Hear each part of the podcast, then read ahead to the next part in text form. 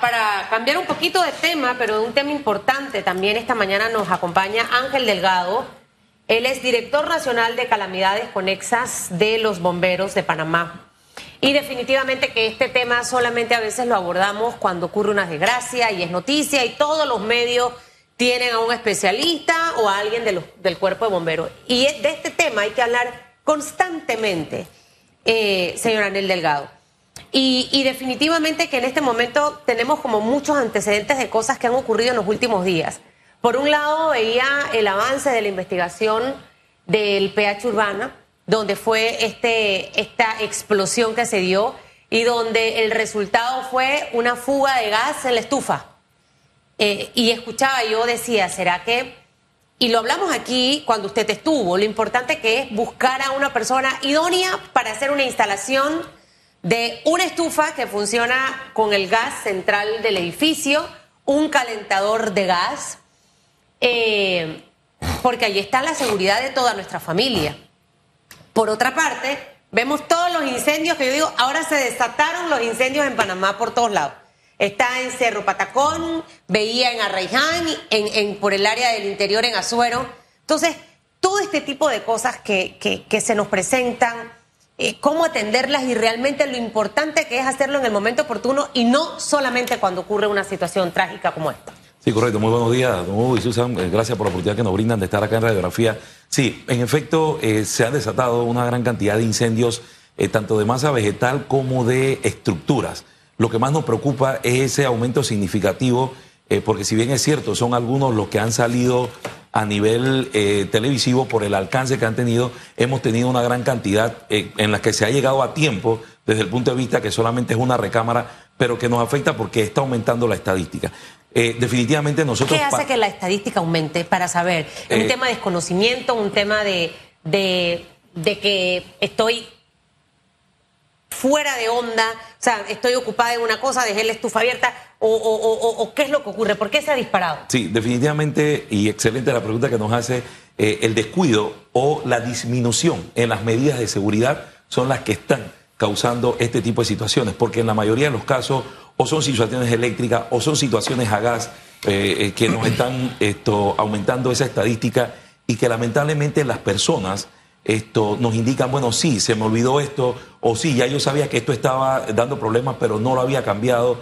Eh, eh, por ejemplo, cuando son conexiones eléctricas, entonces vemos esas conexiones eléctricas en mal estado por encima de colchones, en, en recámaras, etcétera. Dejamos velas aromáticas encendidas. Entonces, esta es una serie de situaciones que definitivamente una de las causas de incendio es la falta de orden y aseo cuando disminuimos las, esto, eh, las medidas de prevención. Cuando hablamos de orden y aseo, por ejemplo, eh, no, todavía no tenemos la causa, pero la semana pasada el incendio en, en acá en, en, la, en la Fernández de Córdoba, eh, había talleres de chapitería, se cree que estaban realizando trabajos en caliente, en soldadura. Cuando esto pasa es porque no tomamos algún tipo de medida. Entonces, la primera línea de atención, Susan, como bien usted lo dice, es la prevención. Tenemos que saber que somos vulnerables, Claro. que podemos sufrir de una situación de esta y entonces disminuir el riesgo, porque el riesgo siempre va a estar. Antes de entrar en las recomendaciones para todo tipo de posible calamidad, eh, ¿qué nos están diciendo las estadísticas? Comparemos este bimestre que llevamos versus el bimestre del año pasado y hacia atrás. ¿Qué nos dicen las estadísticas? Sí, que tenemos un aumento significativo, Hugo. La verdad que esto tenemos un aumento, eh, todavía no tenemos los cálculos exactos, pero pudiera estar eh, un aumento comparado al año pasado en un 20% más de incendios, sobre todo estructurales.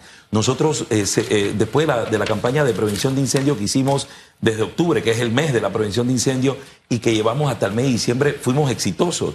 Y digo fuimos porque son muchas las instituciones en compañía de los medios de comunicación que participamos en estas medidas. Pero lamentablemente hay dos cosas fundamentales que hay que tener presentes. Uno, las altas temperaturas que tenemos producto de la temporada seca y las fuertes brisas, que son caldo de cultivo para que los incendios se propaguen con facilidad. A- Ahora bien, tal vez no tienen las estadísticas de los, de los incendios o en total, pero ustedes sí llevan a diario la bitácora de las salidas. Ahí en la salida están los fuegos, están de- desde bajar un, un- un gato, Gato de un árbol. de un árbol, etcétera. Así que si tiene las estadísticas, por lo menos de la salida, sí nos deja una idea de cuál, así, cuál es la situación hoy. Sí, correcto. Mire, por ejemplo, en incendios de masa vegetal, que hablamos de herbazales, incendios forestales, todo lo que a masa vegetal se refiere, nosotros ya estamos en 1.200 eh, 55 atenciones, eh, bueno, hasta el día de ayer. Sin embargo, es importante señalar, es menos incendios que el año pasado porque tendríamos que valorar la temporada completa. Sin embargo, este año las lluvias se mantuvieron más o menos hasta el mes de enero.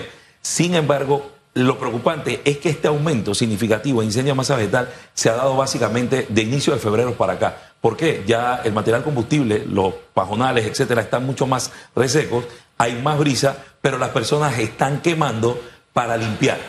Esa es una de las causas principales. Y de eso no es incendios bueno hacerlo. No, y está prohibido. El problema es que está prohibido por ley. Para que usted pueda quemar una masa vegetal, tiene que tener un permiso tanto de mi ambiente, en la regional del área, y del municipio correspondiente. Porque son especialistas de mi ambiente los que le van a decir a usted si puede o no quemar. Porque muchas veces pensamos en disminuir plagas que afectan vegetación, etcétera. Pero otras veces, parece mentira, pero el fuego alimenta, eh, deja residuos para que haya una alimentación de algunas otras plagas. Así que no es muy bueno eh, todo el tiempo quemar. Por eso tiene que ser valorado por los especialistas. Usted y lamentablemente las personas queman.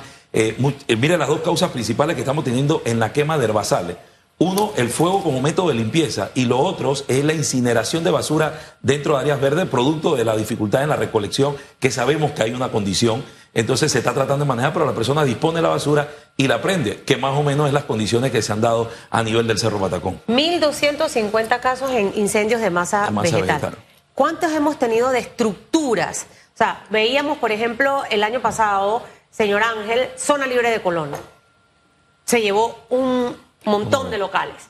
Eh, hace unos par de días, un Sí, centro comercial en Chiriquí. O sea, cuando hablamos de estructura desde casas, y usted hablaba, y esto es muy típico que la gente lo haga. Tengo todas las extensiones al lado de mi cama, pero para poder que llegue yo la paso por detrás de la cama, la meto por debajo del colchón, están por debajo, la del abanico, a veces están raspadas eh, eh, eh, Y a la- veces una telaraña Esa- debajo de las conexiones. Eh, eh, pelo el cable Sí. y, Todo y eso es empato, decimos súper peligroso. Yo empaté y lo, y lo extendí. Sí, lamentablemente, pero entonces es ese el inconveniente de César, que seguimos nosotros mismos aumentando los riesgos haciendo este tipo de condiciones. Entonces, si lo hiciera un profesional idóneo, Claro. volvemos al tema perfecto, pero ah, llegó mi, mi, mi tío o llegó mi hermano y mi hermano sabe un poquito de eso, peló el cable, lo empató, le puso eh, el té y el tedero, la gutapercha y se acabó el problema. No, pero es ahí donde viene ¿Cuántos lamentablemente el casos tenemos de- Mire, de estructura? incendios estructurales, y esto es lo que nos preocupa. Ya nosotros de enero a esta parte tenemos aproximadamente 85. Tendría que ver la estadística del día de A ayer. nivel nacional. A nivel nacional. Cuando para el año pasado, para esta época, no llegamos a los 40. sea, que estamos el doble de lo el del año doble. pasado. Y eso es lo que está preocupando. Entonces, muchos no salen en las noticias. Sin embargo, eh, a diario vemos eh, eh, alarma de incendio, por ejemplo, Torrijos Carter, la tarde de ayer, un, eh, una recámara, un colchón incendiado. Lo mismo en el área de Pacora, la tarde del día sábado, una situación en una recámara. Entonces, por lo general, ahí sí en una de estas creo que un abanico fue nuevamente el actor principal de, la situación con una mala conexión. Pero esto, esos son los, que menos vemos, pero se están aumentando. Pero la estadística con respecto a alarmas de incendio, que cuando llegamos, gracias a Dios, todavía está en un conato de fuego que se puede controlar, estamos arriba de 100 salidas, nosotros tenemos de a esta parte, para hacer más o menos una comparación. Los centros comerciales, este tipo de cosas, zona libre de Colón, uno, uno se pone a pensar, ¿qué ocurrió allí para poder ver todo esto eh, desmoronado en cuestión de, de minutos, horas? Sí, mire, eh, con respecto a, a los centros comerciales, bueno, el de City Mall eh, inicia las investigaciones. Para nosotros lo preocupante es que cuando nuestras unidades arriban, el nivel de fuego, el nivel de incendio ya, la propagación y la, y la magnitud que ha tomado, básicamente es grande. City Mall está aproximadamente a 10 minutos de la estación de bomberos de Central de David.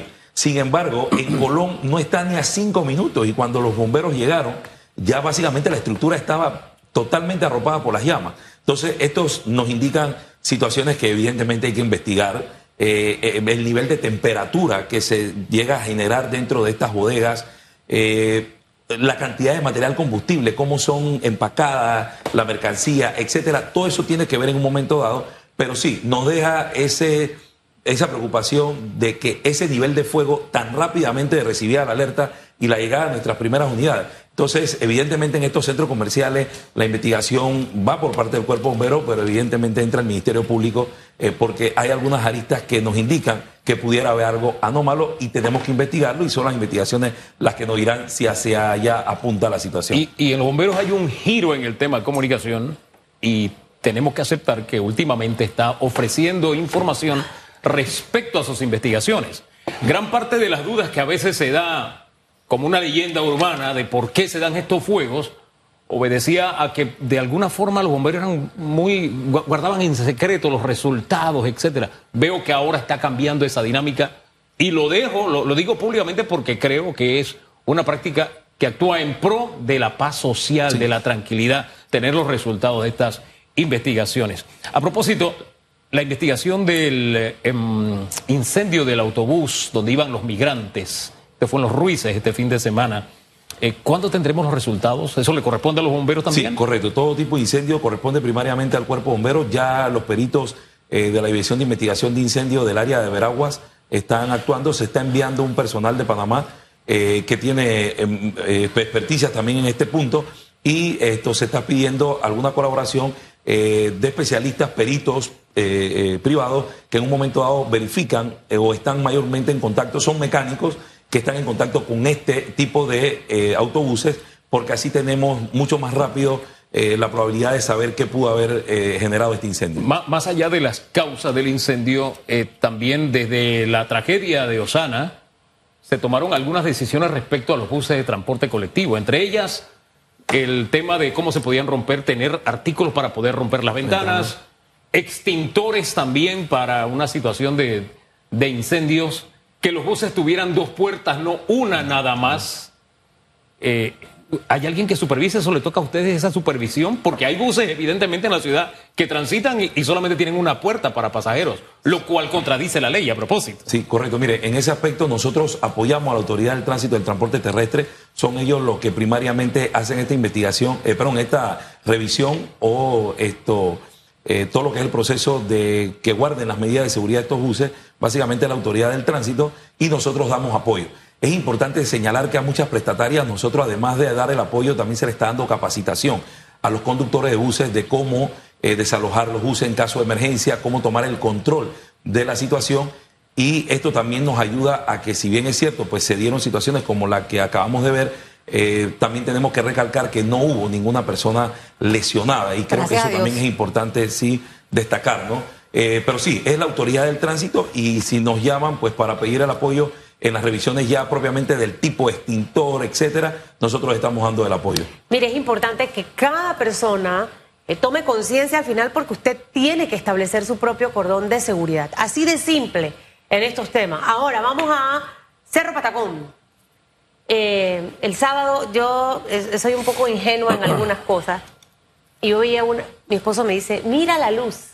Yo, ¡Ah! ¿eso, ¿eso qué es?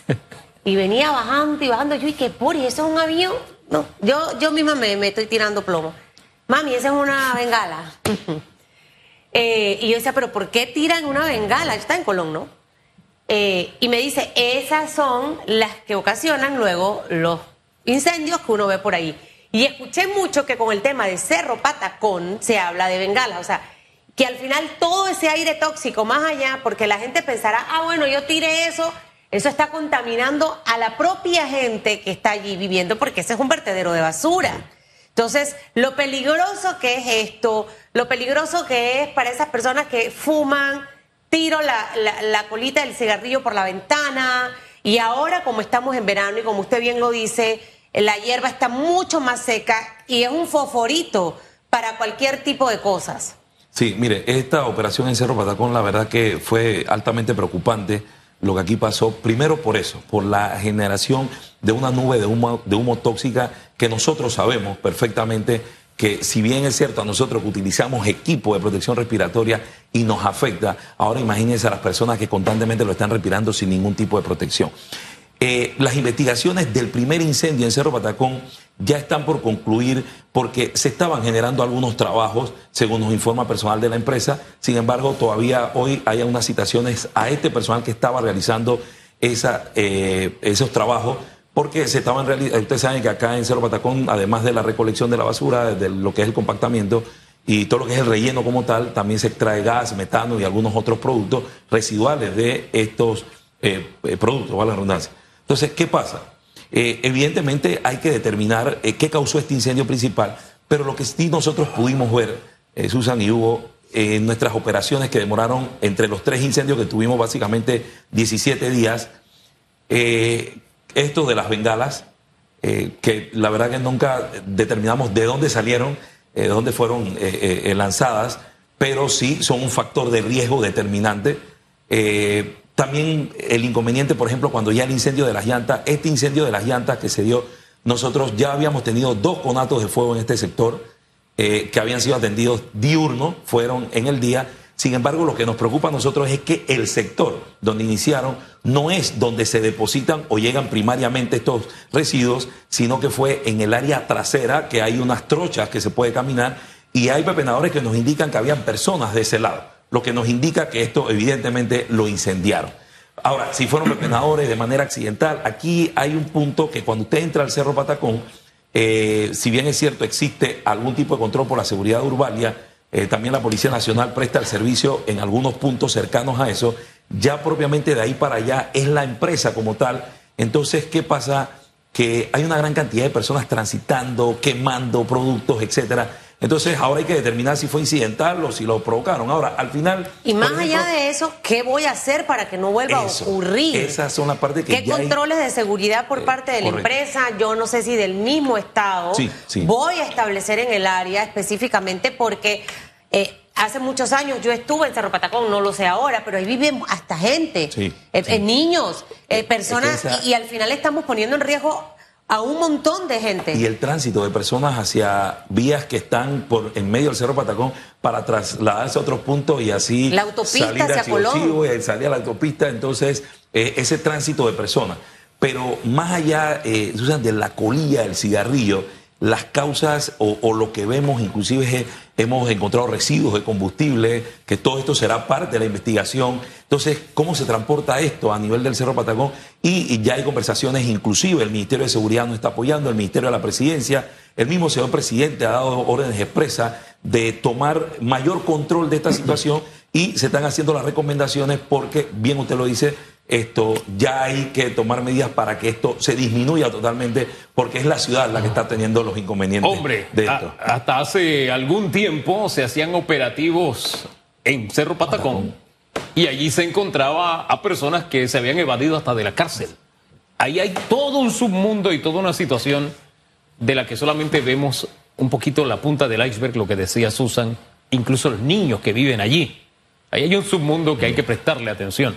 Pero, ¿sabe? ahora que hablaba del tema de, los incendios, me vino a memoria un video que envió, creo que fue la policía, de un hombre que iba tranquilamente caminando y de pronto se detuvo y plap, encendió. Este pirómano, primero que. Hombre, si nosotros tenemos algún registro de que en Panamá haya pirómanos o no, porque eso evidentemente es un problema, ¿no? ¿Y, y qué tantos incendios se dan como ese precisamente? Hubo de esa cantidad de incendios de masa vegetal, de personas que simplemente prenden, porque, mire, hay personas que prenden porque yo camino por ahí. Esa es una trocha que yo utilizo y yo prefiero quemarla y hasta que llegue el invierno pues tengo camino libre. Si les dijera lo que encontramos nosotros, yo estuve en la compañía forestal, bueno, todavía pertenezco, pero cuando fui el encargado de la compañía forestal, que nosotros entrábamos por todos estos cerros, detrás del limajo, etcétera, encontramos inclusive ropa, ropa interior, eh, ollas, residuos de alimentación, hamacas y una serie de cuestiones que las personas pernotan en esa área. Entonces, lo que nos indica el nivel de esto problemática que estamos teniendo nosotros porque las personas simplemente bueno yo estoy aquí voy a sembrar en este lado porque esto me da algún tipo y no es el terreno de ellos pero queman las personas simplemente queman y es importante destacar ya hay personas enfrentando eh, procesos judiciales producto de esto. Y que bueno, pero es que yo quemé porque necesitaba limpiar. Bueno, es que yo quemé porque necesitaba una iguana que se metió al monte. Pero es que la iguana es una especie protegida. Entonces, esto es. Hay gente que dice, yo quemo porque a mí, me gusta sentir el olor a al, a eso, a la basura, ah, quemada. De hecho, cuando usted viene del interior, tengo mucho rato que no eh, paso de Penonomé, por allá hacia Chiriquí y demás, pero cuando lo hacía, de Chiriquí acá usted se encontraba quemas de basuras afuera de la, de, la, de la casa, la gente quemando su basura, arruman ahí todas las hojas.